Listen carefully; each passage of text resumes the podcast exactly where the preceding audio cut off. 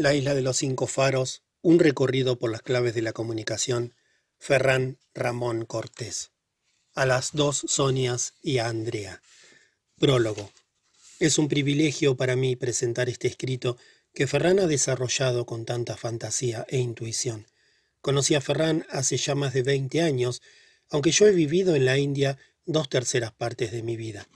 A lo largo de todo este tiempo nos hemos ido encontrando en el contexto de cursos de crecimiento personal, comunicación y liderazgo.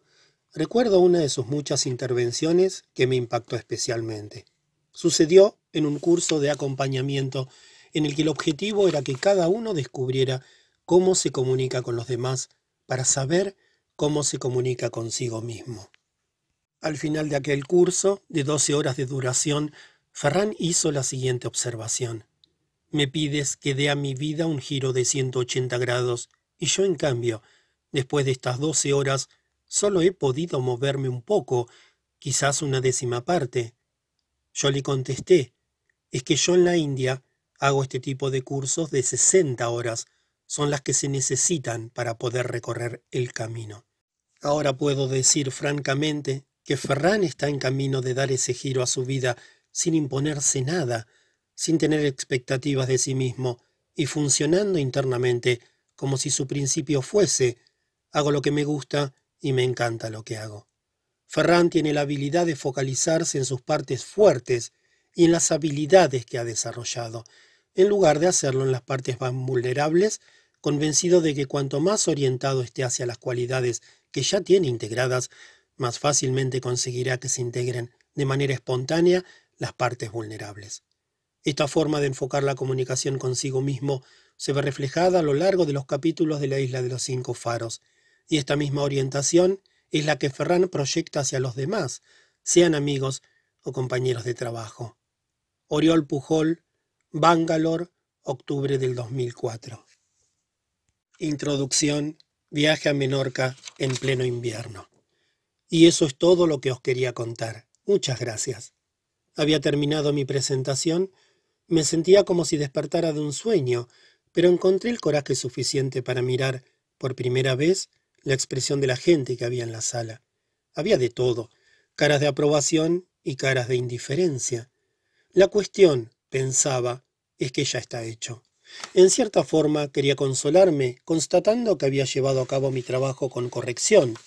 Me había preparado aquella sesión con mucho esmero y ahora ya había contado a los asistentes lo que me había propuesto. Todo había ido bastante bien, bastante bien, solo. La expresión de la gente estaba bastante lejos del entusiasmo que les había querido transmitir. Bajé de la tarima y mientras recibí algún elogio que agradecí sinceramente, mis ojos buscaron a Max por la sala. Mi viejo profesor y amigo me había prometido que vendría. Necesitaba saber su opinión. Él debía de intuirlo porque enseguida se me acercó con una sonrisa benévola. Conocía perfectamente aquella sonrisa y empecé a sospechar lo peor. Le abordé sin miramientos. ¿Qué te ha parecido? Te lo has preparado muy bien, como siempre. Hay un pero, ¿verdad? ¿Quieres que lo hablemos ahora? Sí. Dime, lo podré soportar. De acuerdo. Mira, te han seguido con interés, pero no te han comprado. ¿Cómo? Si los hubieras mirado durante la intervención, lo habrías visto tú mismo. Has empujado a la gente en vez de dejar que vinieran hacia ti. Los has estado acorralando. Intentabas convencerles desesperadamente, pero a pesar de tus esfuerzos, no los has convencido. Sabía que podía esperar una respuesta como esta de Max. Él era despiadadamente directo con aquellos a quien, aunque hubieran pasado muchos años, continuaba llamando sus alumnos. Yo era uno de ellos. Es más, Max me tenía una confianza especial, porque nuestra relación se había ido estrechando a lo largo de todo aquel tiempo, y me la soltaba sin tapujos. Pero eso, justamente, era una de las cosas que más me gustaban de él. Necesité unos instantes para digerir su crítica. ¿Qué es lo que hago mal? dije, sin que me fuera fácil exteriorizar la pregunta. Lo tendrías que descubrir tú mismo. Ya lo sabes. Sí que lo sabía, y también sabía que a Max no le gustaba dar las cosas masticadas, que siempre te motivaba para que hicieras tú el trabajo. Con muy buen criterio, estaba convencido de que esta era la única manera de que el resultado fuera todo lo positivo que podía ser. Aún así insistí. ¿Alguna pista? A ver, déjame pensar. Max pensó un rato en silencio, mientras yo lo miraba expectante. Oye, dijo de repente, ¿todavía tienes aquel refugio tan bonito en Menorca? ¿Sacocheira? ¿La casa de Fornells? Sí, todavía la tengo. ¿Por qué? Podrías ir. Ahora, en pleno invierno. ¿Por qué no? Es un buen momento.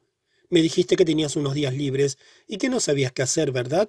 Pues vete a Menorca y cada noche dedícate a observar lo que tanto te gusta, los faros.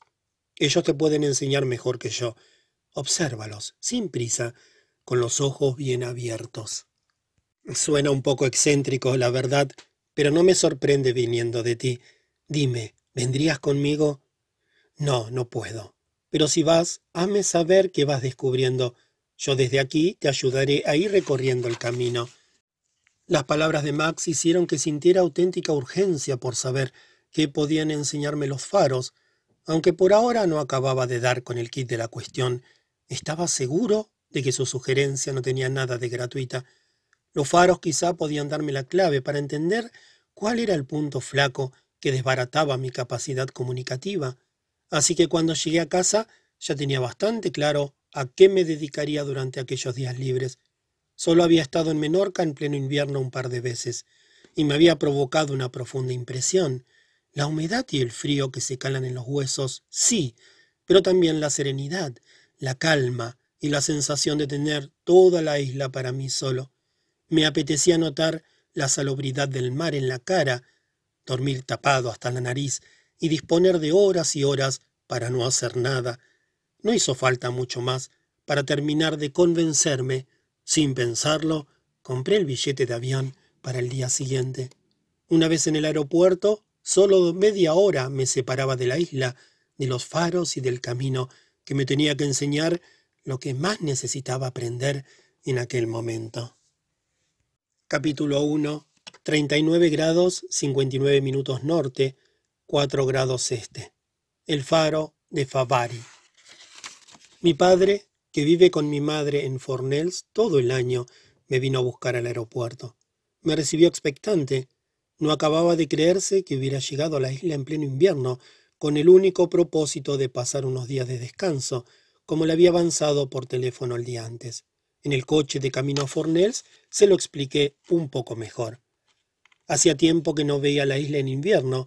Me apetecía, y como tenía seis días de vacaciones, solo me propongo no hacer nada, descansar y al atardecer recorrer la isla y visitar el faro de Favari, el cabo de Artrux, el de Caballería, el de Puntanati y el de la Isla del Aire.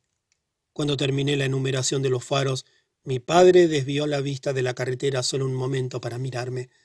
Parecía que quisiera encontrar algún indicio de lo que le decía no era más que una broma un poco incomprensible. Miré de convencerle de lo que le decía era verdad y que no pasaba nada extraño, que todo iba bien. Al llegar a su casa tuve que repetir los argumentos a mi madre, que también recelaba de aquella visita inesperada. Eran sobre las cinco y media cuando me despedía de mis padres y después de recorrer treinta metros escasos, abrí la puerta de mi casa.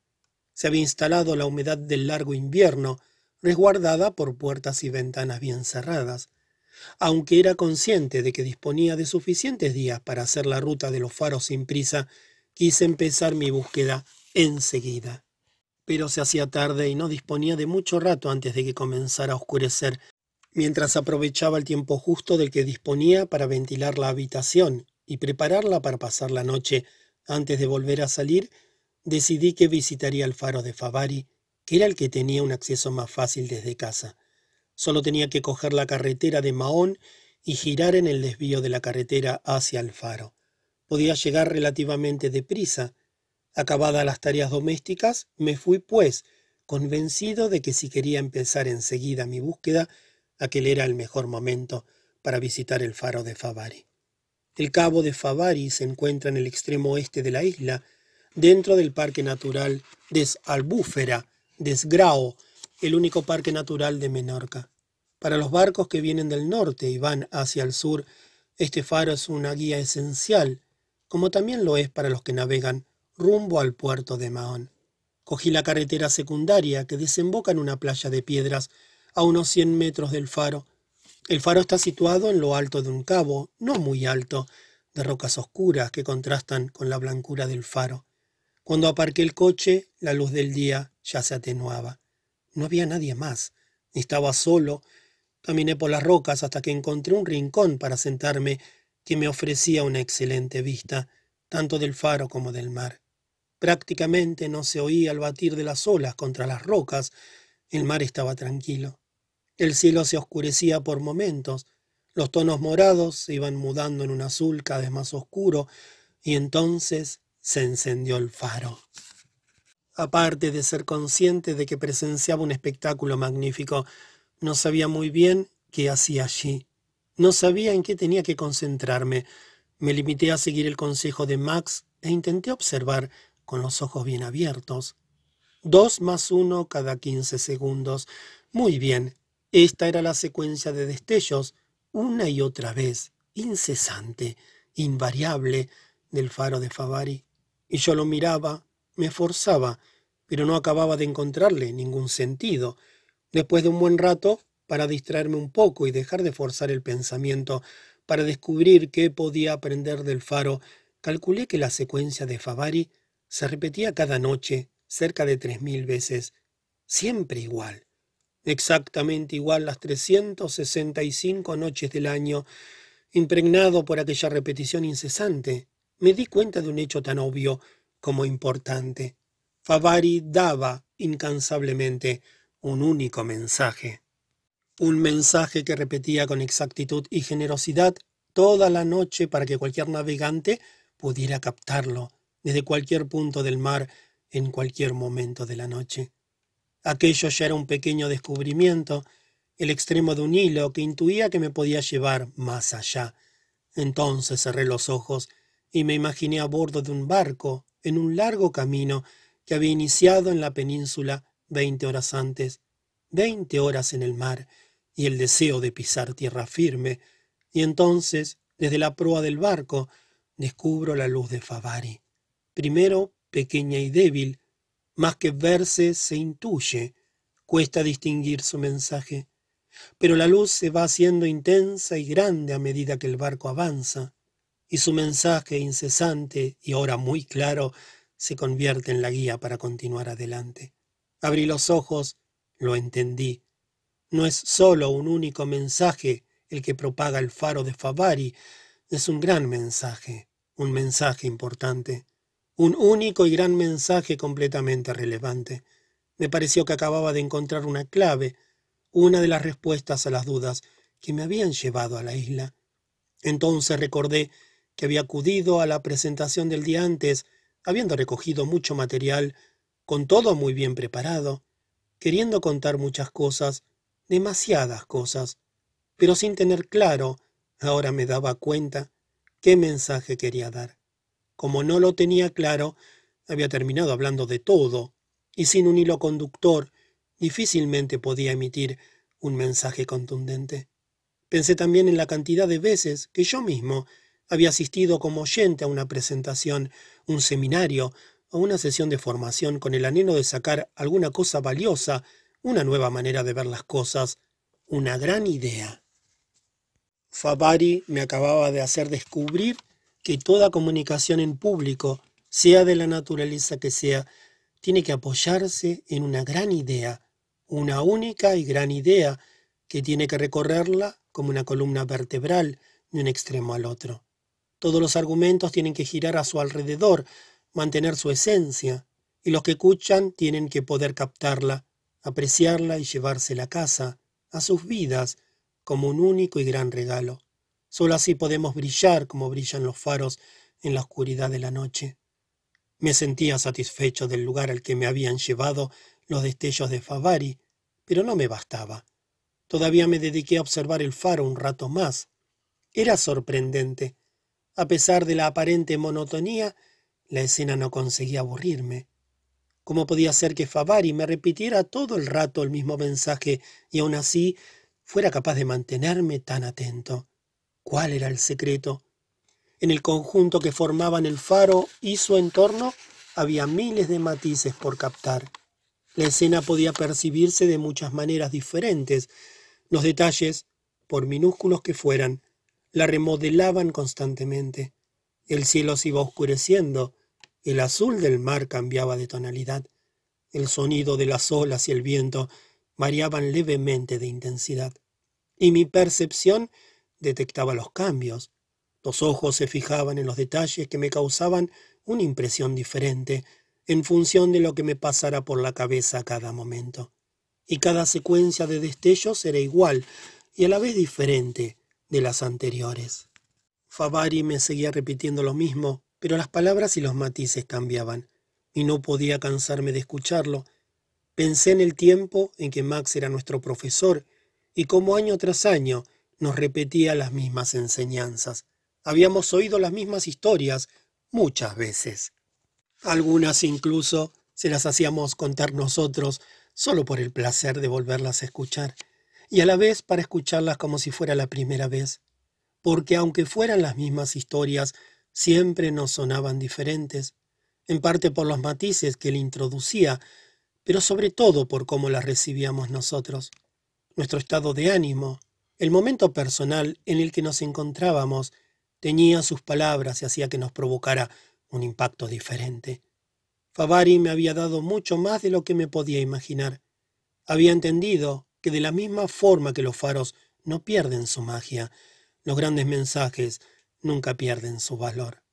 Con el frío calado hasta los huesos, pero con una gran satisfacción, decidí que quizá era el momento de volver a casa. Entré en el coche. Todavía resonaban en mi cabeza todas las ideas que había ido descubriendo mirando el faro. Estaba contento del descubrimiento y me apresuré a enviarle un mensaje a Max. Favari da un único gran mensaje, dije, un mensaje valioso, lo suficientemente relevante como para romper la magia de la noche. Era muy oscuro, no había luna. Después de cenar y charlar en casa de mis padres, me metí en la mía y reencontré la humedad del hogar deshabitado. Como siempre, no había querido esperar ni tomarme las cosas con calma, y ya el primer día había empezado mi búsqueda, impaciente. Me fui a la cama cautivado por el recuerdo de aquella noche delante del faro, un recuerdo que seguro que me costaría olvidar. Saboreaba la luz mágica que Favari me había regalado con su secuencia, dos más uno cada quince segundos. Capítulo 2. 39 grados, 55 minutos norte, 3 grados, 48 minutos este, el faro del cabo de Artrux. Al día siguiente me levanté tarde. Hacía mal día y poca cosa tenía que hacer hasta la noche, cuando iría a observar el segundo faro. Como los armarios y la nevera de casa estaban vacíos, fui a desayunar a San Algaret, en la plaza del puerto, como suelo hacer en verano. Pero a diferencia de la temporada alta, hoy posiblemente yo sería el único cliente. Antes de salir, conecté el móvil y como me esperaba, había recibido respuesta de Max. No era una llamada, era un mensaje, y decía, ya tienes la primera clave. Toda comunicación necesita un gran mensaje, o como dice la sabia inscripción de un viejo monasterio, habla solo si lo que tienes que decir es mejor que el silencio. Ya era alrededor de las doce y media cuando terminé de desayunar. Con todo el día por delante, decidí acercarme al muelle de pescadores a esperar a Alex, mi vecino. Es pescador y cada madrugada sale con la barca. Hace muchos años, en verano, había salido alguna vez con él. Era una experiencia dura, pero absolutamente única, porque me ofrecía el privilegio de ver nacer el día en el mar y compartir los secretos de pesca de un verdadero hombre de mar. Aunque en los últimos años no he vuelto a embarcarme con él, hemos compartido muy buenos momentos y siempre he podido contar con él cuando le he necesitado. Alex llegó hacia la una, se quedó asombrado de ver que yo estaba en la isla en pleno invierno. Después de ayudarle a descargar la pesca, charlamos un rato, y como él tampoco tenía ningún compromiso al mediodía, me invitó a comer. Recordamos viejos tiempos y renovamos el propósito de vernos más a menudo en verano, aunque tanto él como yo estuviéramos atareados y nos costara encontrar el momento. A media tarde ya estaba a punto para continuar la observación de los faros. Esta vez escogí el del cabo de Artrux. Era el que quedaba más lejos de casa, pero tiempo justamente no me faltaba. Si iba Artrux, además, tenía excusa para ir a cenar al puerto de Ciudadela, al café Balear, un restaurante de tapas marineras del que conservo muy buenos recuerdos. De los cinco faros que tenía previsto visitar, el de Artrux es el más urbano, porque se encuentra en una urbanización bastante cerca de Ciudadela. Es el único faro, pues que tiene civilización a su alrededor. Eso le quita encanto, claro, pero para contrarrestarlo tiene a su favor el hecho de tratarse de una torre muy alta, majestuosa, de 35 metros, pintada con unas gruesas franjas horizontales que alternan los colores blanco y negro. Además, como el faro está situado en el extremo oeste de la isla, ofrece una puesta de sol espléndida y vistas de la vecina isla de Mallorca, si el día es medianamente claro. Llegué en coche hasta la finca donde se encuentra el faro y desde allí solo tuve que caminar un poco hasta cerca del acantilado, que tiene poca altura si se compara con los que hay en la costa norte. Aunque pensaba que disponía de suficiente tiempo Llegué cuando el sol casi rozaba el horizonte. Suerte que había llegado a tiempo de ver aquel magnífico espectáculo. En pocos minutos el astro se puso y el faro se encendió. Me senté en las rocas, me sentía como el día anterior, expectante, ignorando qué descubriría, si es que acababa descubriendo algo. Procuré tomármelo con calma, estar sereno, con los ojos bien abiertos, una vez más tres cada diez segundos. Este era el código del faro del cabo de Artrux, pero esto no me aportaba nada nuevo, nada que no hubiera descubierto el día antes. Tenía que haber alguna otra cosa, algo que fuera único de aquel faro, sino qué sentido tenía que Max me hubiera sugerido que visitara los faros en plural. Seguro que cada faro podía mostrarme algo diferente. Observé a Artrux bastante rato pero no me venía nada a la cabeza.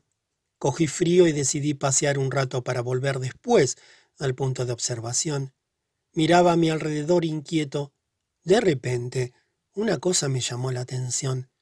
Algunas casas próximas al faro recibían directamente su luz.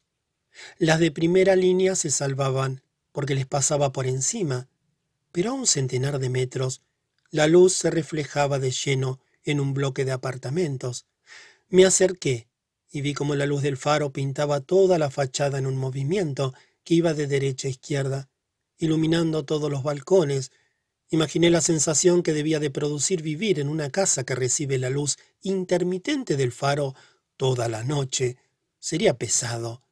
Pero los que vivían allí debían de haberse acabado acostumbrando, porque aquello les pasaba todos los días. Todos los días del mundo, pensé, sin excepción y la prueba de que se habían acostumbrado era que muchas ventanas no tenían cerrados los postigos. Fue entonces cuando se encendió la luz de una de aquellas ventanas que me vino una idea a la cabeza. Artrux tenía competencia. Como el faro de Artrux está en una urbanización, no está solo. Si se mira la costa desde el mar, por fuerza tiene que verse que está rodeado de muchas otras luces, pero para hacer su función para que los barcos lo identifiquen, la luz del faro se debe poder reconocer de entre todas las otras. Tiene que brillar más y tiene que ser diferente. Tiene que destacar por fuerza. Volví hacia el faro enseguida y caminé un buen rato bordeando el mar hasta que tuve una perspectiva suficientemente lejana del faro, en medio de la urbanización. Entonces pude ver y disfrutar la manera en que la luz del faro pasaba por encima del resto de puntos iluminados y destacaba majestuosamente por encima de todas las otras cosas, acaparando completamente mi atención. Aquella podía ser mi segunda clave. La luz de Artrux y su mensaje brillaban por encima de todas las otras luces, pero ¿cómo lo hacía? En primer lugar, ocupando una posición estratégica, siempre en un punto privilegiado de la costa. En segundo lugar, emitiendo una luz de una intensidad mucho más potente que las otras, y en tercer lugar, teniendo una luz diferente que por lo tanto destacaba. Si buscaba la relación con la comunicación, aquello significaba que nosotros tenemos que conseguir contar las cosas de forma que brillen más, que destaquen y que sobresalgan del resto del mensaje que recibimos constantemente. Me había quedado clara la necesidad de impactar, de destacar, había descubierto cómo lo hacían los faros para conseguirlo, pero me preguntaba cómo lo podíamos hacer nosotros. Y llegado a este punto, la inspiración de Artrux, añadida a mi condición de publicitario, me sugirieron el camino, aprovechar en nuestra comunicación el poder sugestivo y la magia de las historias. La publicidad empezó contando las cosas literalmente, pero muy pronto los profesionales se dieron cuenta de que tenían que utilizar otros recursos si querían que la gente se fijara en los mensajes y los recordara. Estos recursos fueron las historias. En nuestra profesión hemos pasado, pues, de dar información a contar sofisticadas historias y a construir metáforas elaboradísimas para conseguir contar más cosas en menos tiempo y con más impacto, porque competimos con muchos otros mensajes y ha funcionado. Si se ha seguido este camino en la comunicación publicitaria, ¿por qué no nos tiene que funcionar también a nosotros? ¿Por qué no podemos hacer que nuestro mensaje sea memorable a través de las historias? Contar una cosa o convertirla en una historia produce un efecto muy diferente. Las historias quedan grabadas en la mente, cosa que difícilmente consigue la información, a no ser que se trate de una información especialmente relevante. Además, los relatos tienen muchos planos diferentes de interpretación. Pueden significar cosas diversas o adoptar matices variados para cada persona. Y eso multiplica su potencial de impacto y de recuerdo. Todo el mundo encontrará una conexión personal con una historia más allá de lo que nosotros inicialmente hayamos querido contar. Y eso no solo es aplicable a la publicidad, también lo es al cine, al teatro, a la literatura. Todas estas disciplinas han creado historias para dar un mensaje. Adiós a la literalidad, bienvenida a las historias. Eso es lo que nosotros podemos hacer para brillar más que las otras luces de la costa, para ser diferentes y destacar, tal como saben hacer magistralmente los faros. Inmerso en estas reflexiones y sin casi darme cuenta, me encontré de nuevo en la roca que había escogido como punto de partida para la observación. Ya era negra noche, pero todavía pasé un rato cerca del faro, saboreando lo que estaba aprendiendo. Di toda la vuelta a la finca, recorriendo el muro de piedra seca que la delimitaba. Observaba la potencia y la magia de la luz de Artrux desde ángulos diferentes. La luz siempre contrastaba claramente con el resto de luces. Y recordé una anécdota que me ayudó a interiorizar esta segunda clave. Sucedió hace un par de años, en un seminario sobre presentaciones. Un compañero nos quería sensibilizar sobre la injusta situación de un pueblo marginado. Para ello presentó un conjunto interminable de datos que hacían referencia a aquel pueblo. Su exposición nos desconcertó, aparte de no entender mucho qué sentido tenía ese alud de información, nos aburríamos terriblemente. Cuando llegó el turno de preguntas, le inquirí ¿Por qué nos has contado todo esto? Porque este verano, me respondió, hemos tenido en casa una niña de trece años, Ayat, una refugiada de aquel pueblo. Cada mañana, cuando se levantaba, podía ver la tristeza de su sonrisa, el vacío de su mirada. Cuando se despidió de nosotros para volver a aquel infierno, sentí una pena y una impotencia enormes. ¿Nos podrías contar su historia, la de Ayat? Lo hizo. Estuvo quince minutos hablándonos de la vida de la niña. Sus palabras nos llegaron al corazón. Pudimos ponernos en su piel y sentir en nuestro interior la injusticia terrible de su situación. Después de un intento fallido, en que no había conseguido más que encender pequeñas luces con sus explicaciones, nuestro compañero lograba encender un faro con la historia de la niña, y su luz destacó con toda claridad por encima del resto. También recordé, desde la perspectiva terrestre que me ofrecía el faro, mi último viaje de vuelta a Barcelona en barco.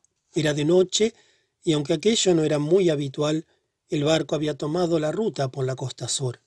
Artrux era, pues, el faro de referencia para emprender el camino hacia la península. Como viajaba solo, estuve bastante rato en cubierta antes de bajar a dormir al camarote.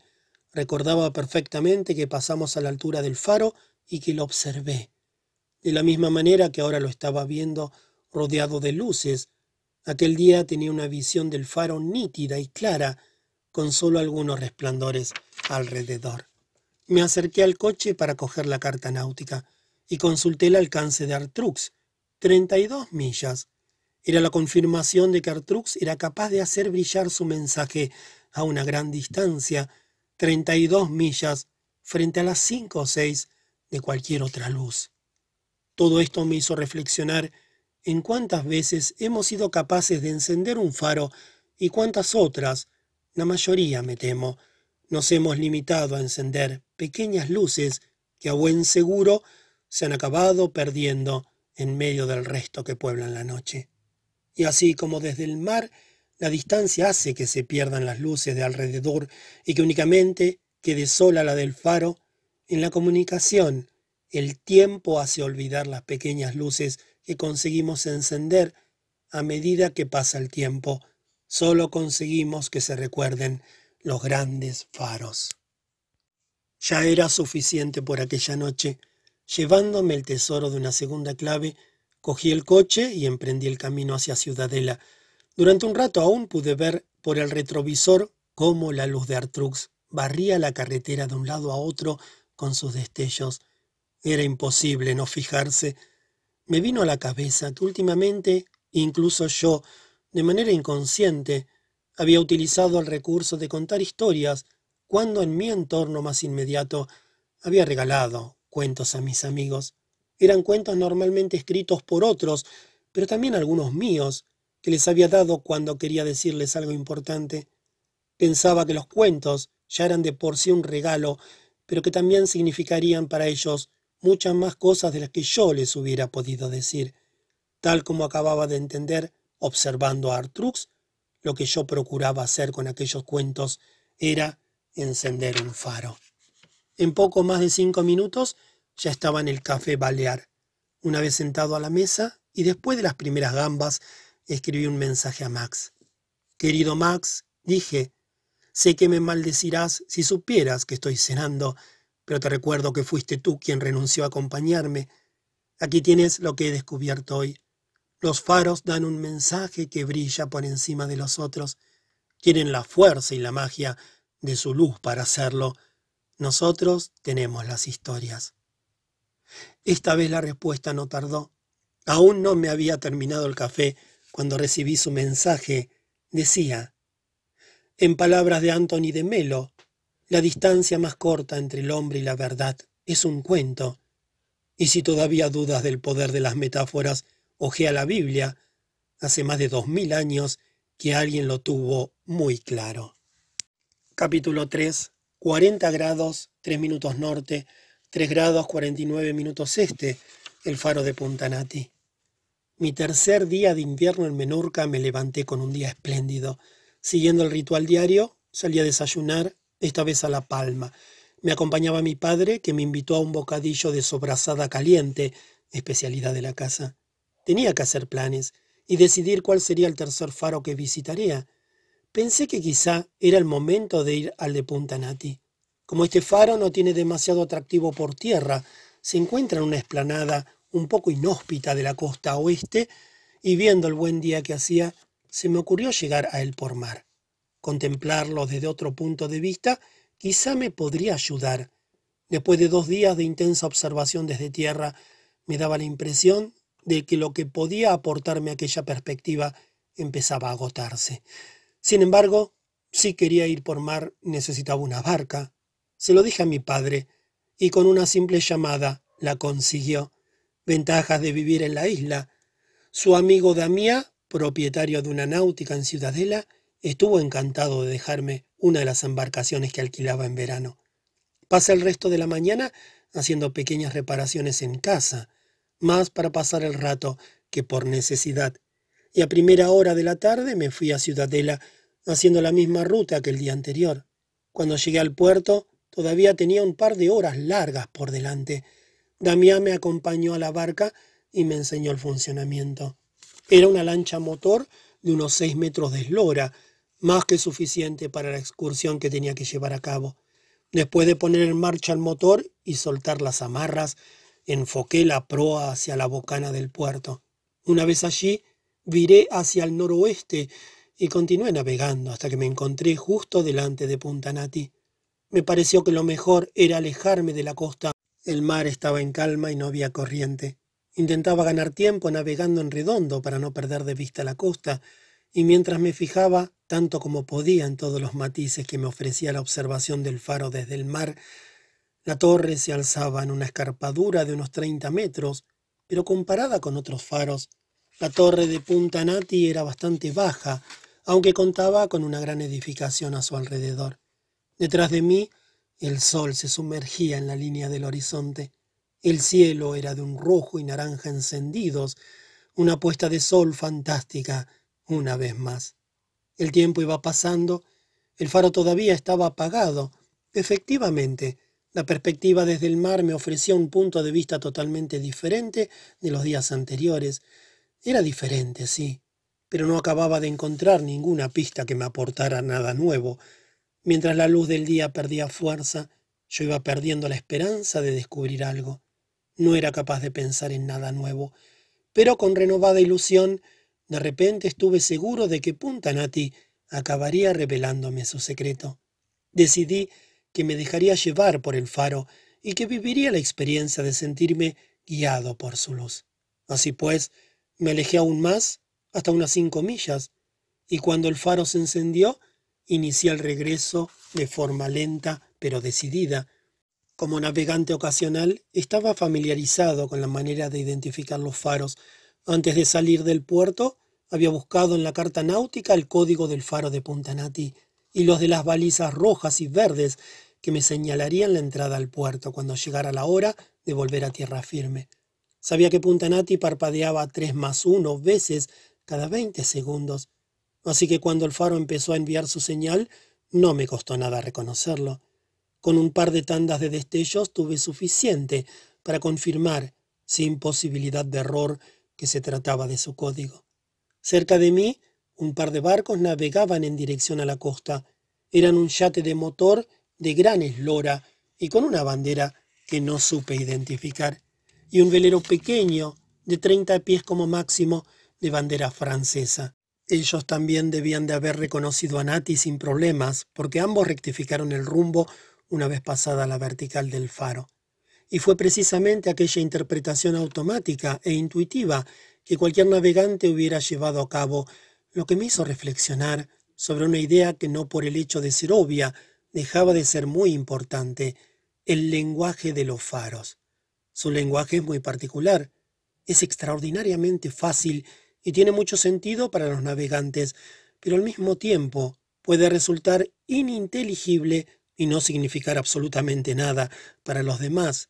Es un lenguaje del todo eficiente, pero solo para hablar entre gente de mar. Aquel era mi pequeño descubrimiento de la noche. El faro de Puntanati habla en un lenguaje que comparten todos sus interlocutores y que conecta fácilmente con ellos, un lenguaje compartido y que conecta. Gracias a este lenguaje peculiar, los navegantes captan los faros y los entienden con mucha facilidad. Si encadenaba aquella idea con mi mundo, me tenía que preguntar inevitablemente hasta qué punto yo facilitaba que la gente me entendiera. Pensé un buen rato sobre el lenguaje que utilizaba normalmente en mi comunicación, y experimentando en mi propia piel la eficiencia del lenguaje de los faros con su entorno, me di cuenta de un hecho importante. La mayor parte de veces yo hablaba en mi lenguaje y no en el de los que me escuchaban. El lenguaje que utilizamos dice mucho de nosotros mismos. Podemos resultar soberbios, incluso pedantes, si utilizamos un lenguaje sofisticado, inalcanzable para los demás, un lenguaje que se empeña en marcar una distancia. Pero también podemos escoger ser cercanos y cálidos si utilizamos un lenguaje que se pueda compartir con los oyentes, buscando anécdotas que nos aproximen a ellos, ejemplos que puedan conocer. Escoger el lenguaje según nuestros interlocutores ya de por sí da un mensaje que hemos pensado en ellos. Aquella podía ser la tercera clave. De la misma forma que los faros consiguen comunicarse con los navegantes con un lenguaje fácil, rápido y lleno de complicidad, nosotros, en nuestra comunicación, podemos ganarnos la complicidad de la gente escogiendo un lenguaje que conecte con ellos. Si no lo hacemos así, nuestra comunicación se perderá, igual que la luz del faro se pierde tierra adentro. Absorto en estos pensamientos, continuaba navegando por las costas, siguiendo la luz del faro de Puntanati. Quería llegar hasta media milla del cabo y desde allí ir rumbo al sur para encarar la bocana del puerto de Ciudadela. Ya era casi oscuro del todo, el ambiente se había ido cargando de humedad y en unos instantes una niebla espesa invadió el entorno. La visibilidad se redujo considerablemente. Era muy consciente de que la niebla es el gran enemigo meteorológico de la navegación. Es mucho más peligrosa que la lluvia, que una tormenta o que el viento. La niebla te deja sin referencias, navegando a ciegas, con un riesgo enorme de colisión. También sabía por experiencia que la niebla puede camuflar completamente un faro o permitir solo una visión parcial que puede provocar una peligrosa confusión.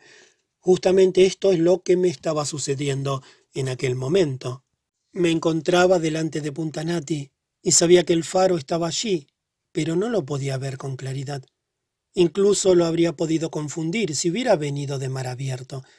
La visión de la niebla, entorpeciendo el mensaje del faro, me hizo pensar en nuestra niebla particular.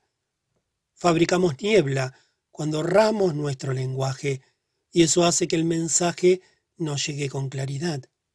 Fabricamos niebla cuando utilizamos un lenguaje sofisticado, unas construcciones complicadas o cuando llenamos las ideas con demasiadas palabras. Fabricamos niebla cuando somos ambiguos, poco concretos o imprecisos. Fabricamos niebla cuando escogemos un lenguaje inadecuado para la gente que nos escucha, o cuando utilizamos, en un contexto inadecuado, la ironía, o cuando escogemos mal los ejemplos. También fabricamos niebla cuando nuestras palabras resultan inoportunas. Daba vueltas a esta idea cuando me vinieron a la cabeza los momentos de niebla espesa con los que nos encontramos, mi familia y yo, en un momento de nuestras vidas en que tuvimos que afrontar la enfermedad de un pariente. El médico que nos proporcionaba los informes médicos sobre su evolución utilizaba un lenguaje técnico, ambiguo, que nos resultaba muy difícil de interpretar. Era su lenguaje, el lenguaje que a él le resultaba cómodo para mantenerse en una zona segura, emocionalmente distante de nosotros. Sus palabras no le comprometían. Y sin darse cuenta, estaba hiriendo nuestros sentimientos. Para nosotros el proceso de la enfermedad era en aquel momento lo más importante del mundo, y no nos confortaban en absoluto ni su frialdad ni su ambigüedad. Notábamos que el médico no se estaba poniendo en nuestra piel. En cambio, recordé, había tenido la suerte de mantener un buen número de conversaciones con un médico a quien conocí hace algunos años y que acabó convirtiéndose en un gran amigo. Contrariamente al caso anterior, a él siempre le había oído hablar con un lenguaje que llegaba a la gente, que transmitía afecto y comprensión, siempre atento a los sentimientos de los demás. Su discurso cambiaba según las reacciones de la gente y daba la información que debía dar en todo momento, pero con las palabras muy bien escogidas, de manera que los otros sentían que pensaba realmente en ellos. La última lección del faro de Puntanati no se me escapaba. Así como la niebla impide a los navegantes captar el mensaje de los faros, la niebla que nosotros ponemos en el lenguaje nos hace difícil llegar a los demás. Después de una hora larga de navegación, para una distancia que en condiciones normales no me hubiera implicado más de 15 minutos, y guiado por las balizas del puerto, que comparten lenguaje con los faros, llegué al punto de amarre. La humedad del ambiente había hecho que cogiera frío. Acostumbrado a hacer estas actividades en verano, no acababa de hacerme a la idea de que estábamos en pleno invierno y el frío todavía me cogía por sorpresa. Satisfecho por la experiencia y contento de la decisión de observar el faro desde el mar, volví a Fornells. Mi madre me había dejado la cena hecha. Una vez en casa envié el mensaje a Max, con la alegría de haber descubierto otro enigma. Max, como necesitaba entender el faro para poder llegar a puerto, he reflexionado sobre su lenguaje. Los faros escogen un lenguaje sencillo y eficiente para entenderse por la noche con los navegantes. Nosotros debemos escoger el lenguaje pensando en quién nos está escuchando. Aquella noche me fui a dormir sin esperar la respuesta. Capítulo 4. 40 grados 5 minutos norte, 4 grados 5 minutos este. El faro de caballería. El cuarto día de invierno en Fornells ya me empezaba a notar descansado y relajado, aunque continuaba obstinado en mi tarea de observación de los faros. Notaba que tenía las pilas recargadas. Después de levantarme, me tomé un café con leche en casa. No quería perder demasiado tiempo. Aquel día tenía un trabajo especial. Había quedado con Alex. Tenía la barca en el dique seco para hacer el mantenimiento de cada año y yo me había ofrecido para echarle una mano con la pintura, la única cosa que me veía capaz de hacer. Antes de salir, miré si había recibido el mensaje que me debía Max. Y sí, estaba allí. Y decía, escoger sabiamente el lenguaje es la tarea clave. No es tu propio lenguaje el que manda, sino aquel que te permita acercarte más a la gente. Utiliza el lenguaje para conectar con los demás y para hacerles sentir que tu mensaje es solo para ellos. Continúa tu búsqueda. Espero noticias. Cuando encontré a Alex ya estaba en la barca revisando el motor. Pasamos todo el día trabajando y charlando, y finalmente decidí explicarle qué hacía yo en Menorca en pleno invierno. Le dije, estoy aprendiendo de los faros. Él me miró entre divertido y extrañado. Posiblemente pensó que lo de la península estábamos un poco chiflados, pero me dejó hablar. Después de toda la jornada de trabajo, tenía que hacer la penúltima visita, que sin duda era mi preferida.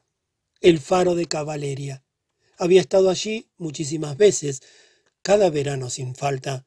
Me acerco y ya hace más de treinta veranos que voy a Fornells. Para mí es el faro. Está plantado en un acantilado de ochenta metros de altura, en un cabo estrecho con mar a un lado y a otro, y es el faro de referencia de la costa norte de la isla. El camino que hay que recorrer para llegar allí es de por sí todo un espectáculo. Arranca de un desvío de la carretera de Mercadal y es un camino estrecho, con muros de piedra seca, que atraviesa varias fincas antes de llegar al cruce de Caballeria. Entonces el camino circula entre dos prados enormes y desemboca en el puerto de San Nicha, un minúsculo puerto refugio para los pescadores, los días que hay tormenta y no pueden volver a Fornells. Desde Sanicha el camino empieza a subir el acantilado con el mar a ambos lados. Delante, al final del camino, se vislumbra el faro. Es imponente. Una vez en el faro, se puede hacer una pequeña excursión a pie por los acantilados que lo rodean. A la derecha se ve la bahía de Tirant y la bocana del puerto de Fornells, con la torre del Moro que lo identifica.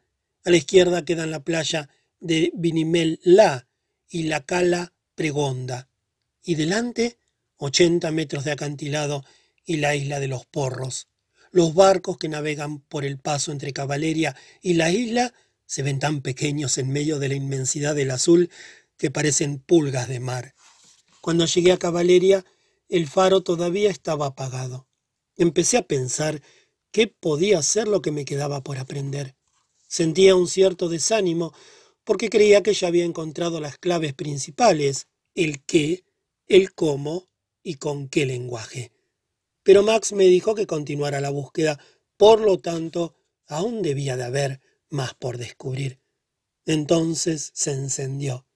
Y como en caballería el faro se puede observar de muy cerca, pude apreciar claramente el enorme juego de lentes ópticas que giran alrededor del foco de luz. Al principio, La luz que emite el faro es tenue. Tarda unos minutos en brillar con toda la intensidad. En este intervalo de tiempo se puede ver muy claro su funcionamiento. Estaba observando la rotación de la cabeza del faro a medida que ganaba intensidad cuando me vino a la memoria la vez que tuve la oportunidad de visitarlo por dentro y ser testimonio de cómo se ponía en funcionamiento. De aquello hacía un montón de años. En aquella época el faro era manual y cada noche lo encendía el farero. Un día, gracias a una gestión de Alex, nos invitaron y pudimos presenciar el ritual. Recordaba perfectamente la secuencia.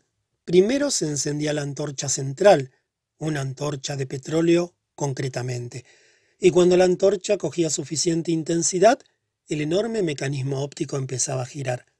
Recordaba perfectamente lo que más me había sorprendido de aquel momento, el hecho de que la luz del farero fuera continua y no intermitente, como siempre había imaginado.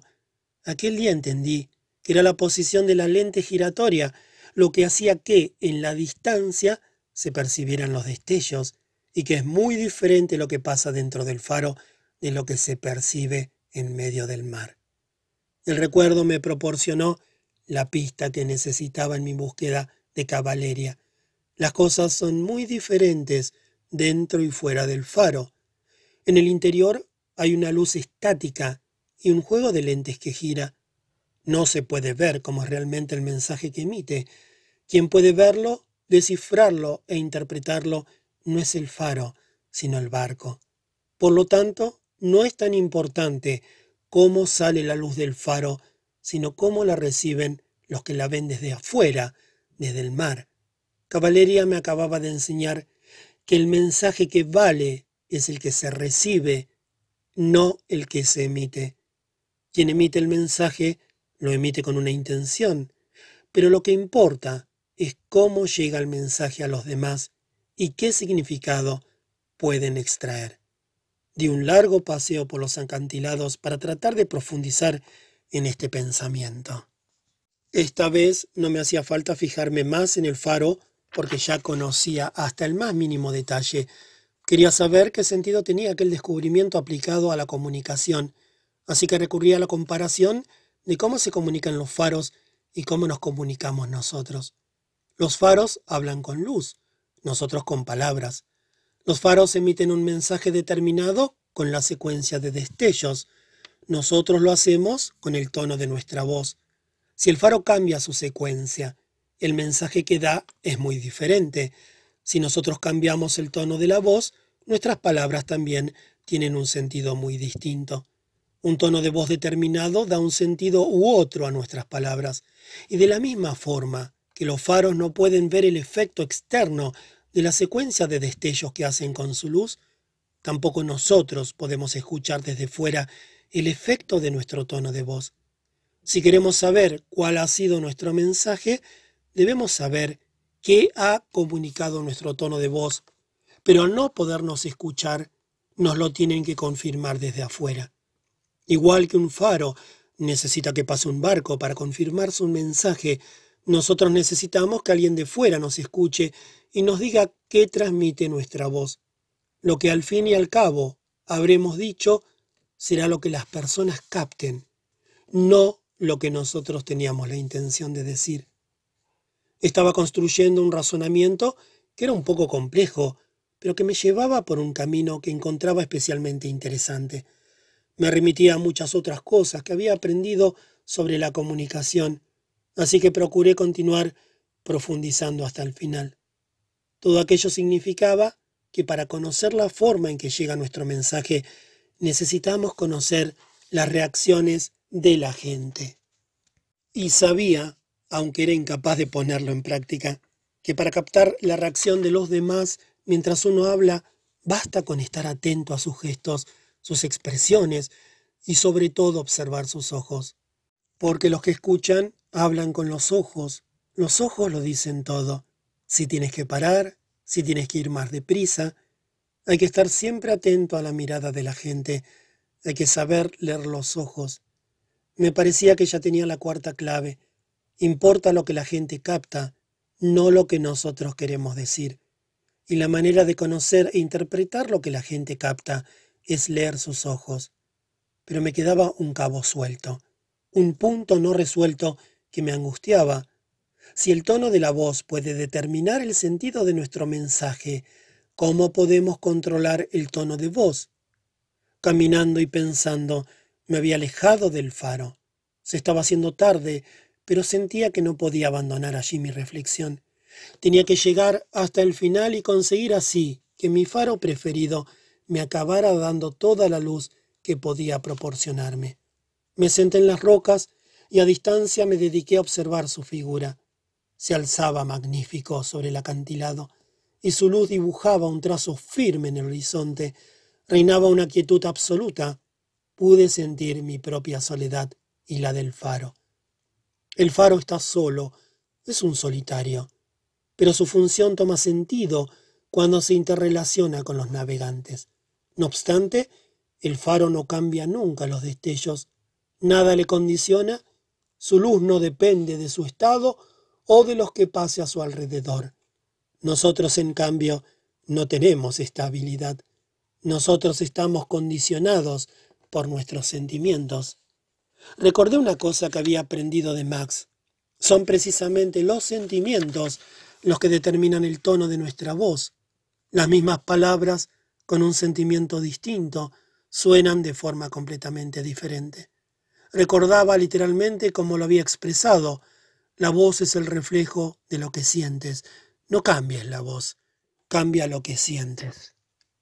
Cansado, lleno de frío que me había ido calando a lo largo de las dos horas de observación, regresé por el camino que conocía tan bien y desde hacía tantos años pensando. Todo el entramado de ideas iba tomando cuerpo. Ahora entendía la conexión entre sentimientos y comunicación. Cómo mis sentimientos afectan a mi mensaje y por lo tanto, lo importante que es conocer siempre cuáles son mis sentimientos. Los aspectos formales de la construcción del mensaje me resultaban fáciles y asequibles. Eso, en cambio, era nuevo y primordial para mí. Estar en contacto con mis sentimientos era un asunto totalmente diferente. Subí al coche, inicié el regreso con un ojo puesto de nuevo en el retrovisor para contemplar todavía un rato más el escenario de caballería. A pesar de serme tan conocido, continuaba cautivándome. Y aquel día estaba especialmente agradecido al faro por el descubrimiento que me había ofrecido. Ahora era consciente de la necesidad de estar en contacto con nuestros sentimientos en el momento de comunicarnos, porque son ellos los que determinan lo que estamos comunicando. Recordé y reviví los esfuerzos titánicos que había tenido que hacer en una ocasión para comunicarme con un amigo con quien me había enfadado. Me había hecho una mala jugada.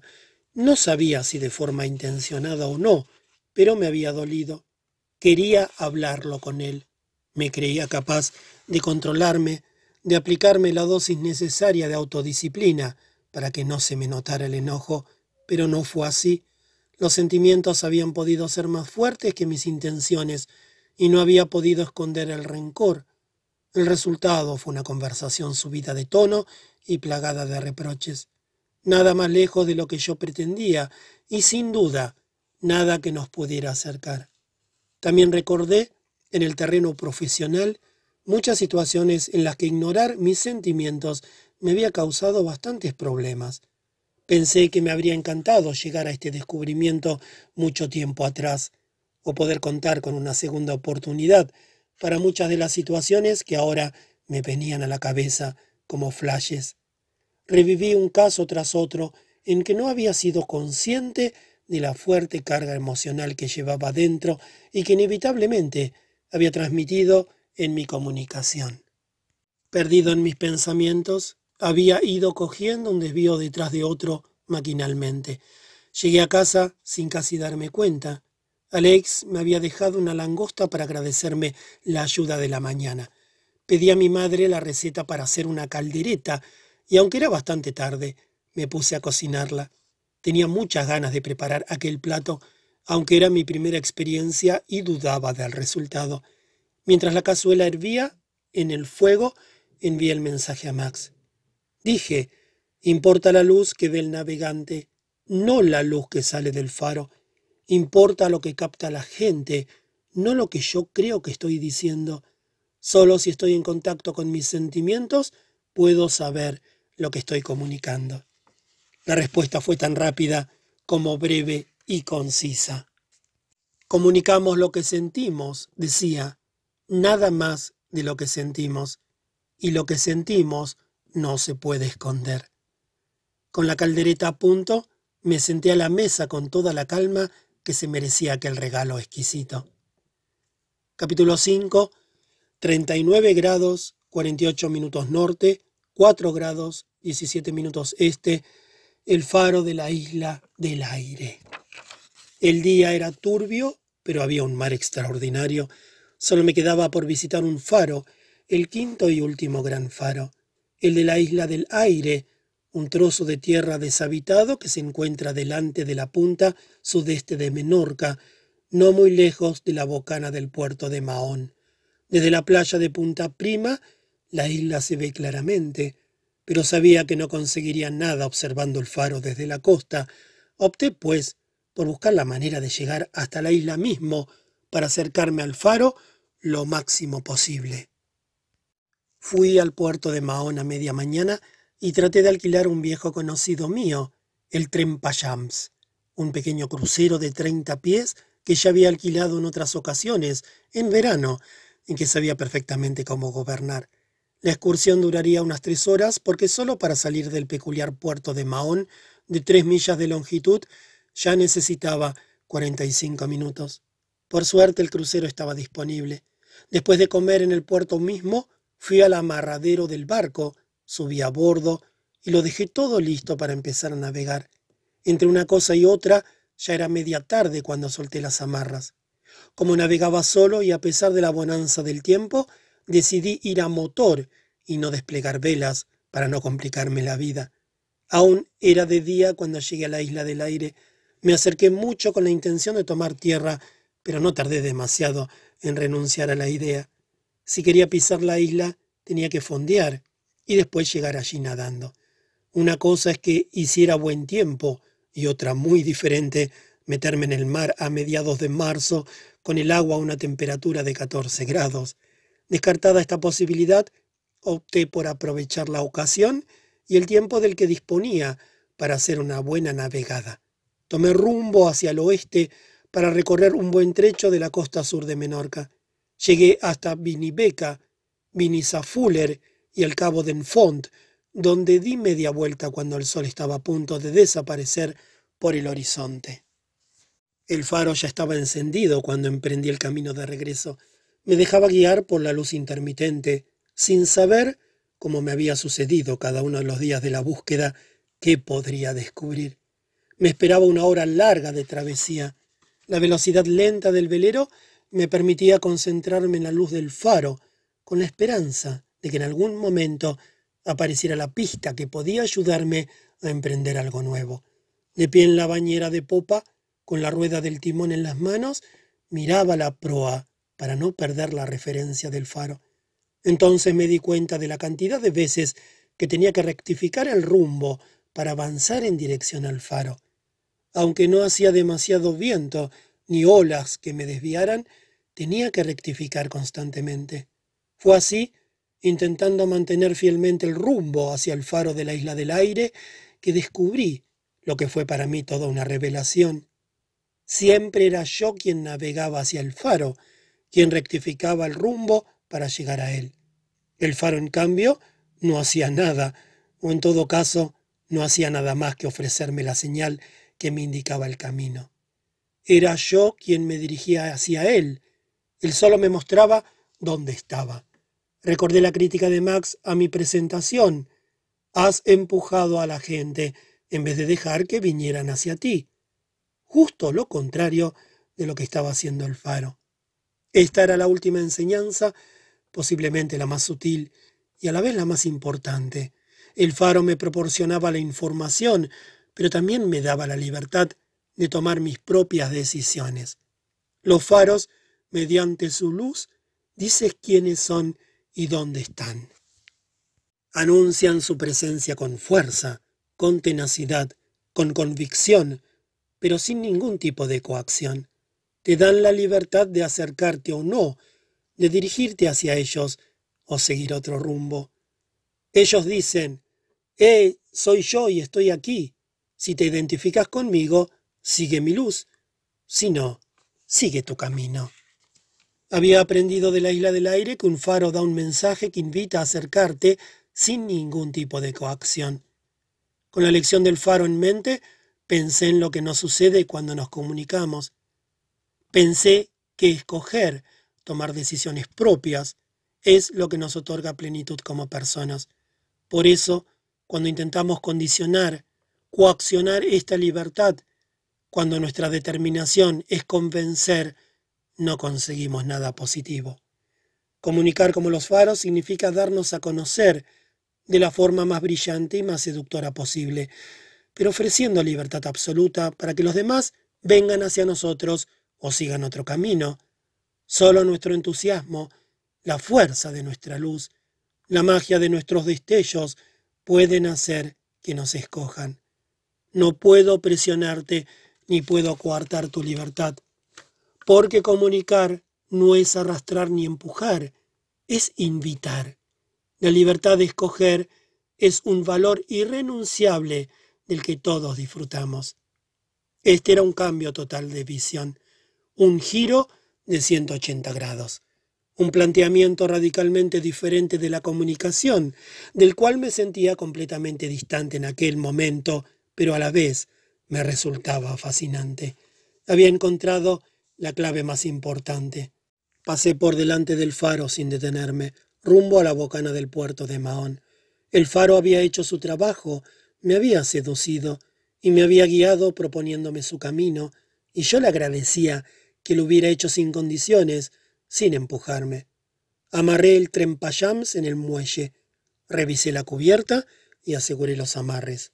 No pude resistir la tentación de dar un paseo a pie por el muelle mirando y envidiando todos los barcos amarrados.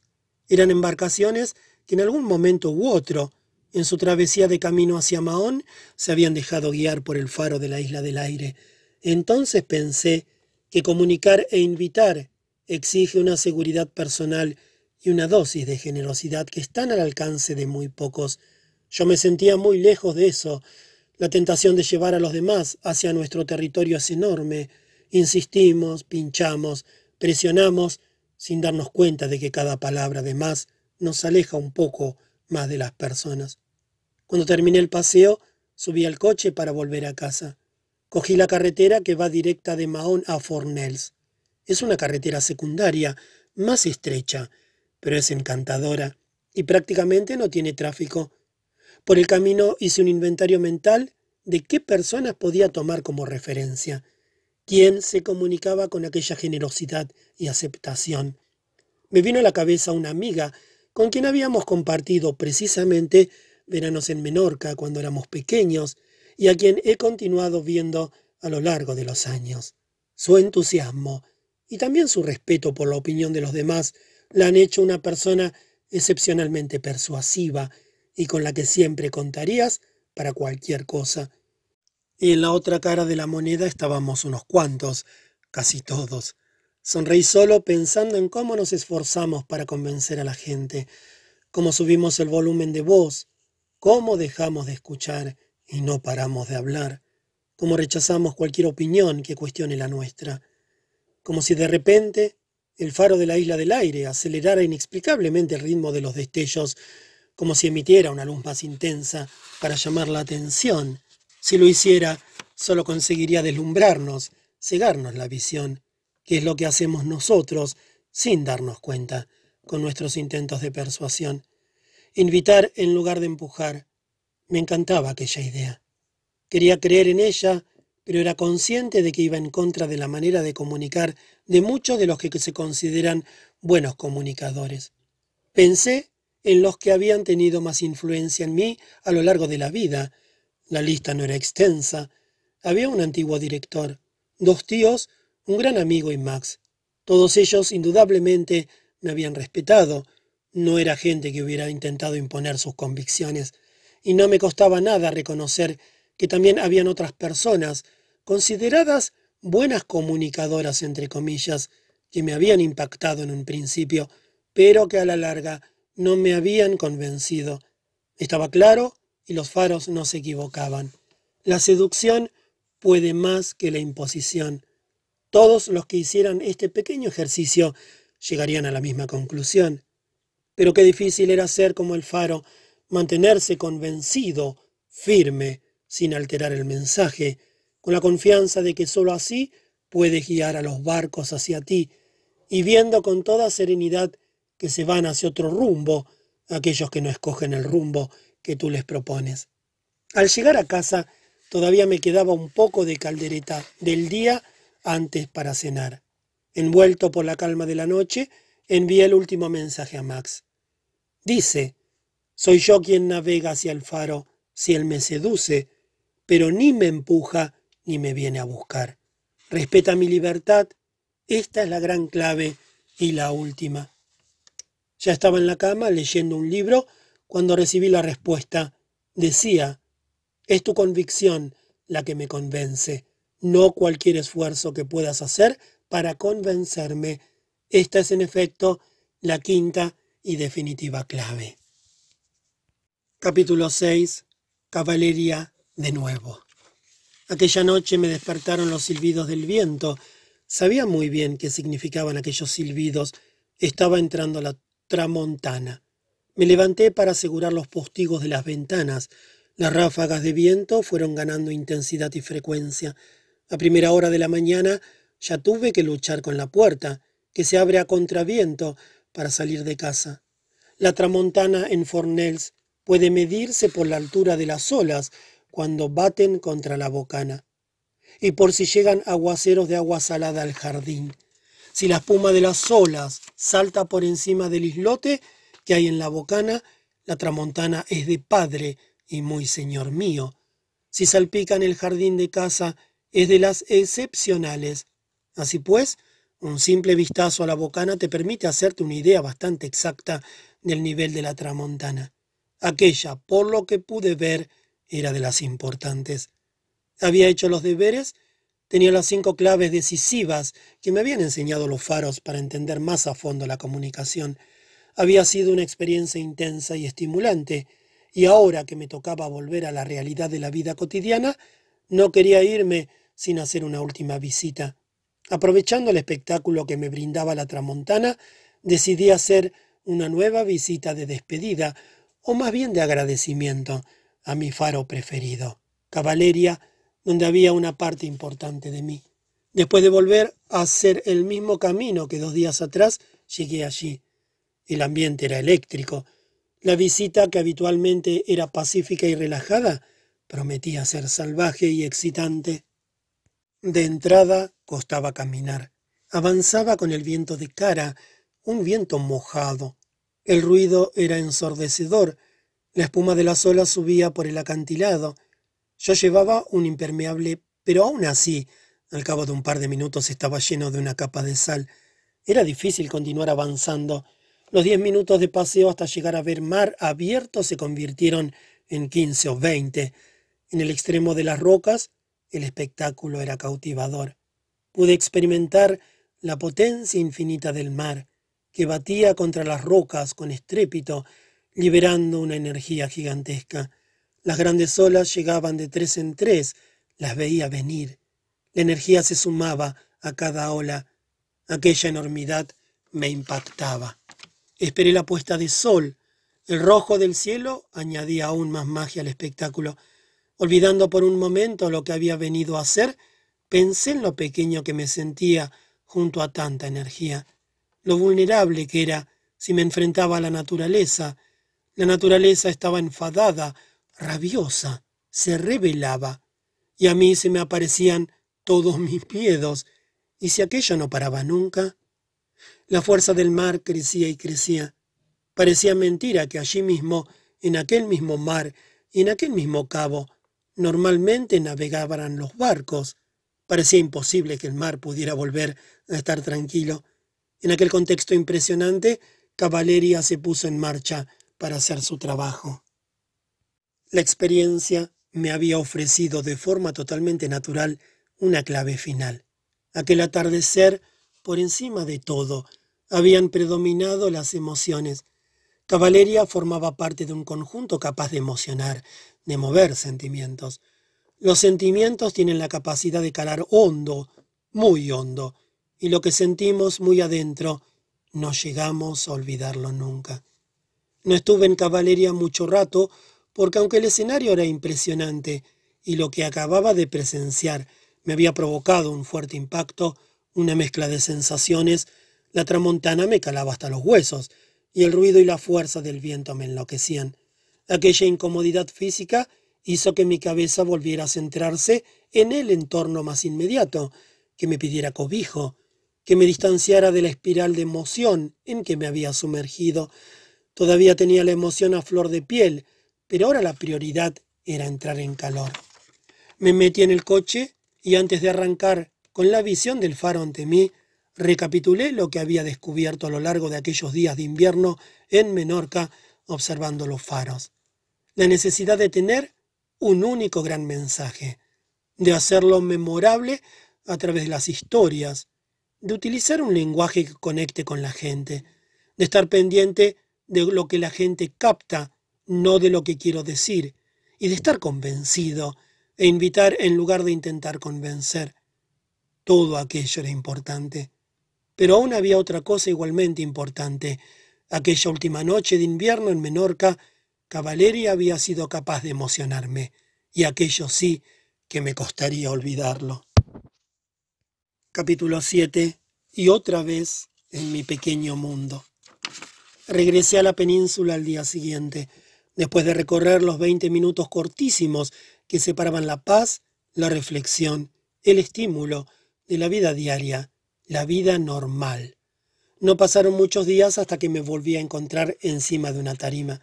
Había preparado la presentación con mucho cuidado, siguiendo las cinco claves que me habían enseñado los faros, había puesto esmero en el mensaje, en la historia, en el lenguaje. Había ensayado el tono de voz y estaba decidido a invitar a los que me escucharan. Y lo más importante, con la imagen todavía grabada en la mente de la última visita a Caballeria, había decidido jugar fuerte e intentar llegarles al sentimiento. Hice una apuesta decidida por la autenticidad e infringí algunos principios de la comunicación en público, huyendo de la perfección Quería por encima de todo intentar ser yo mismo, sentirme cómodo, ser natural, ser yo. También tomé la decisión más arriesgada, prescindir de los papeles. Quería estar con la gente, ver sus reacciones, y los papeles no me lo dejarían hacer. Me habían ayudado a preparar la presentación, a ordenar las ideas, pero ahora ya sabía qué quería exponer y tenía claro que quería exponerlo tal como lo sentía dentro de mí. Con toda seguridad pagaría un precio por ello. Me olvidaría de algo o tendría algún lapsus, pero sabía que sólo así tenía muchas más probabilidades de conectar con la gente. Hablé, miré a la gente, modulé mi discurso y llegó el momento en que dije, eso es todo lo que os quería contar. Muchas gracias. Noté que las cosas esta vez habían ido de diferente manera. Sentía la electricidad en la sala, sentía el calor de la gente, había conseguido tocarles, entre comillas, mover sus emociones. Me volvió a la memoria la imagen de caballeria, la tramontana, la puesta de sol, la espuma del agua, las olas, el faro encendido, todo lo que había sentido aquella noche, impregnado de solobridad. Y el recuerdo me llevó a una reflexión que a menudo había oído decir a Max. La vida se vive con el corazón, no con la cabeza. Epílogo. Cuando me preguntan por qué he escrito este pequeño libro, siempre recurro a una frase que leí tiempo atrás y que dice, en esta vida acabamos enseñando lo que más necesitamos aprender. Hacía mucho tiempo que sentía la necesidad de aprender comunicación para mi trabajo y sobre todo para mi vida personal. Y esta necesidad se hizo ineludible el día que llegué a la conclusión de que detrás de la mayor parte de mis conflictos había una incapacidad de transmitir mis ideas con claridad, una incapacidad que me impedía comunicarme de forma eficaz con la gente. Cuando fui consciente de esta carencia, decidí empezar una búsqueda para ponerle remedio. Me pregunté qué hacía posible una buena comunicación, cuáles eran las claves que podían ayudar a mejorarla. Para encontrar respuestas, exploré muchos caminos. Durante años me observé y observé a la gente que me rodeaba para analizar cómo nos comunicábamos. Y leí e investigué. Poco a poco fui descubriendo cosas que me parecieron decisivas para comunicarse mejor. Vi claro que informar y comunicar son dos cosas absolutamente distintas. Si dar información raramente suscita interés en los otros, porque es un acto bastante neutro, que no exige ninguna implicación emocional, comunicar es todo lo contrario. Se trata posiblemente de una de las habilidades más determinantes de nuestra vida. También entendí que saber comunicar eficazmente una idea es tanto o más importante que tenerla. De poco sirven nuestros pensamientos si no somos capaces de hacerlos llegar a los demás. La incapacidad de hacer partícipes a los otros de lo que se nos ha ocurrido, de lo que pensamos, de lo que nos inquieta, de lo que deseamos, puede conducirnos a una inmensa soledad, a un profundo sentimiento de frustración. Aunque ya de muy pequeños nos incitan a desarrollar nuestro talento, a tener ideas. Nadie nos enseña la parte más comprometida, comunicarlas. Pude experimentar en mi propia piel que comunicar eficazmente tiene un efecto secundario. Permite construir relaciones, porque la comunicación dice mucho de nosotros mismos y nos acerca a los demás.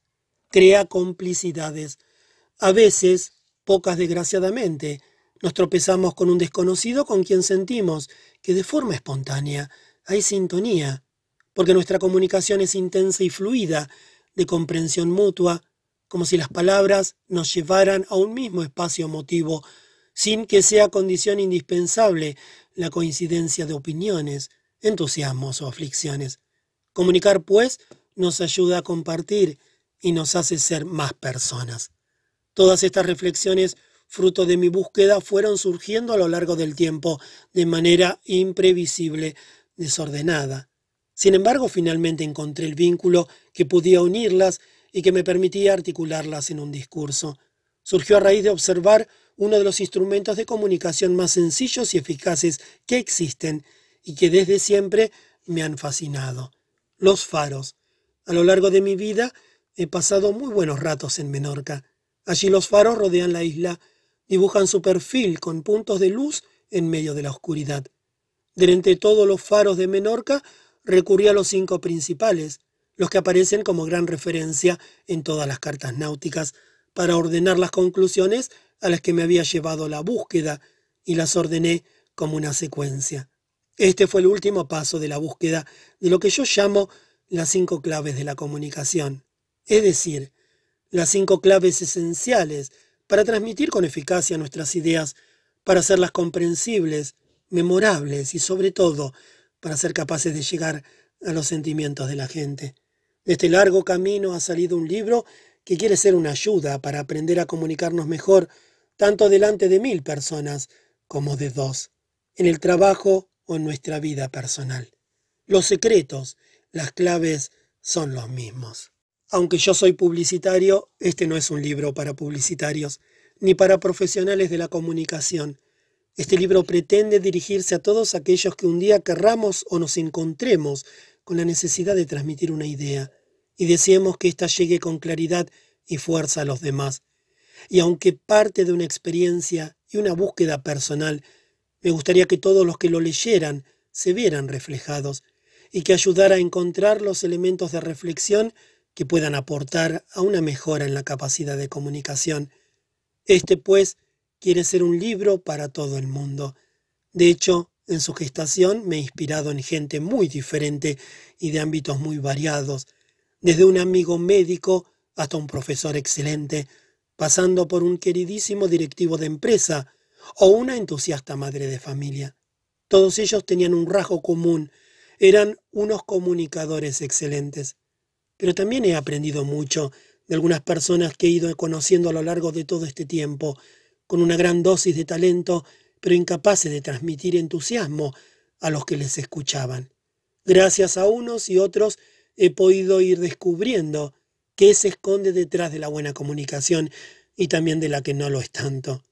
Espero que las cinco claves que se exponen a continuación os sean inspiradoras, que encontréis los elementos de reflexión que os ayuden a mejorar la comunicación, de forma que vuestros mensajes lleguen a la gente de una manera plena, que susciten en quien os escucha todo el interés y la complicidad que se merecen y que os permitan disfrutar de la maravilla que significa comunicarse con los demás. Barcelona, agosto del 2004. Anexo. La teoría de los faros, las cinco claves de la comunicación. Los faros son posiblemente de los comunicadores más eficaces y seductores que existen. La teoría de los faros se basa en la observación de estos peculiares instrumentos de comunicación. Descubre las claves de su eficiencia y propone cómo podemos aplicarlas en nuestra comunicación. La teoría propone cinco sencillas claves para conseguir un único objetivo, mejorar nuestra comunicación y hacerla más memorable, persuasiva y convincente. Las tres primeras claves hacen referencia a la construcción y planificación del mensaje que queremos dar. Las dos últimas versan sobre el acto de comunicar en sí mismo, es decir, sobre su escenificación. Estas son las cinco claves. Primero, un único gran mensaje. Nos comunicamos para transmitir una idea y nosotros debemos ser los primeros en tenerlo claro. Antes de cada comunicación, tenemos que pensar qué es exactamente lo que queremos decir. Tenemos que poder escribirlo en una sola frase, una frase que debemos tener presente en todo momento. Si no somos capaces de hacer este ejercicio de concreción, o no tenemos nada que decir, o lo que tenemos que decir es demasiado complejo. Debemos reformularlo. Cuando queremos decir demasiadas cosas, corremos el riesgo de que ninguna llegue con claridad. Se diluye el mensaje y las ideas acaban compitiendo unas con otras. Eso no significa que nos limitemos a exponer una única idea. Significa que el resto de explicaciones tiene que estar a su servicio. Cualquier argumentación, ejemplo o detalle tiene que girar en torno a la idea principal, que tiene que ser la que queremos que la gente finalmente recuerde. Tener una única idea en mente, tenerla clara y concentrarse en ella es la única garantía de poder llegar a la gente. Y no es suficiente con tener una única idea, además tiene que ser valiosa, grande, original, una nueva idea o una nueva visión de una idea ya conocida. Debemos ofrecer algo especial, porque la gente que nos escucha nos dedica un tiempo precioso y a cambio debe poder sacar algo que merezca la pena. Nuestro mensaje no solo debe ser uno, también tiene que ser nuevo e interesante. Los faros brillan en medio de la noche con un único mensaje. Nosotros podemos brillar con una única idea, valiosa, que sea recibida por la gente que nos escucha como un verdadero regalo. Segundo, contado de forma memorable. Nuestro mensaje compite con la infinidad de otros mensajes que todos recibimos a diario. Para que recuerden nuestro mensaje tenemos que hacerlo especialmente interesante, y eso lo podemos conseguir a través de las historias. Las historias se fijan en la mente, lo cual rara vez lo logra la mera información, a no ser que sea especialmente relevante para alguien. Las historias se personalizan, toman multitud de significados y multiplican el potencial de impacto de un mensaje y en consecuencia las posibilidades de que sea recordado. Cuando tengas tu idea única y grande, encuentra una manera interesante de hacerla llegar a la gente, rehuye la literalidad, utiliza tu creatividad, construye una historia, piensa en metáforas, en comparaciones. En una manera de contarla que sea sugestiva y sorprendente. Es la clave para que sea recordada y pase por encima del resto de impactos con los que nos bombardean todos los días. Los faros iluminan con una luz peculiar que sobresale por encima de las demás. Nosotros podemos hacer sobresalir nuestra idea a través de una historia, una metáfora, una anécdota o cualquier otra construcción retórica que la haga memorable. Tercero, con un lenguaje que conecte. El lenguaje que escojamos para nuestra comunicación no debemos determinarlo nosotros mismos. Tiene que depender de aquellos a quien va dirigido el mensaje. Tener o crear un lenguaje propio es un error que nos aleja de nuestros interlocutores. El lenguaje que utilizamos habla de nosotros, nos retrata. Dice si somos fríos, pedantes o todo lo contrario, cálidos y humildes. Escoger el lenguaje, según nuestros interlocutores, ya de por sí da un mensaje que hemos pensado en ellos. Y el lenguaje no solo se refiere al vocabulario, quiere decir los ejemplos, las situaciones y la construcción de las frases, el ritmo, el tono, la duración, el conjunto de nuestra exposición, en definitiva. Coge tu historia, ponte en la piel de los que tienen que escucharla y reescríbela de arriba abajo pensando en ellos, adaptando cada detalle. Los faros se entienden a la perfección con los navegantes porque comparten un lenguaje. Nosotros podemos establecer una conexión con la gente si en lugar de tener nuestro propio lenguaje nos adaptamos en cada caso a los que nos escuchan. Cuarto, teniendo en cuenta que el mensaje que vale es el que capta a la gente. Una vez hemos construido el mensaje, un único gran mensaje contado de forma interesante, con un lenguaje que conecte, hay que trabajar su escenificación. Lo primero que tenemos que pensar es que la gente nunca entiende exactamente lo que nosotros queremos decirles y que lo que cuenta es lo que ellos entienden. No importa lo que nosotros tengamos intención de decir, sino lo que capte la gente. Entre lo que queremos decir y lo que realmente decimos, que es lo que capta la gente, están nuestros sentimientos. Podemos tener una determinada intención a la hora de comunicarnos, pero si no somos conscientes de nuestros sentimientos, puede darse el caso de que estemos dando un mensaje completamente diferente del que queremos dar. Por eso debemos estar en todo momento en contacto con nuestros sentimientos.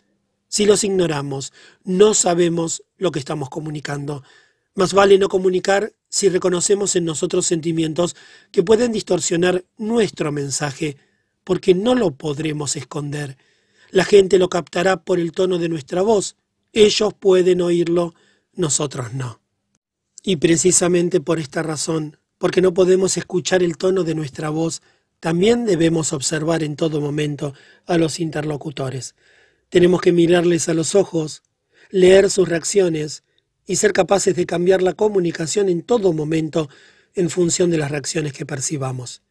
Igual que no importa la forma en que la luz sale del faro, sino cómo la recibe el navegante, nosotros tenemos que estar pendientes de lo que recibe la gente, independientemente de lo que creamos que les estamos diciendo. Quinto, invitando en vez de intentar convencer. Cuando intentamos convencer, no convencemos. Solo si nosotros estamos convencidos y somos capaces de transmitirlo, tenemos la oportunidad de resultar convincentes. Con la ilusión y el convencimiento que nos son propios, debemos invitar a la gente a compartir nuestro mensaje. Convencer a los demás no puede ser nuestro objetivo. Nuestro objetivo es mostrarnos convencidos, contagiar entusiasmo y hacer que la gente se nos acerque solo si quiere, en vez de arrastrarla hacia nosotros como hacemos a menudo. Esto significa que hemos de cambiar nuestro discurso. Tenemos que evitar las afirmaciones categóricas el tono imperativo, las opiniones taxativas y el empeño en querer exponer las comunicaciones de arriba a abajo. Tenemos que comunicarnos con respeto mutuo, de tú a tú, con aceptación de las discrepancias y ofreciendo siempre la libertad de compartir o no lo que estamos comunicando.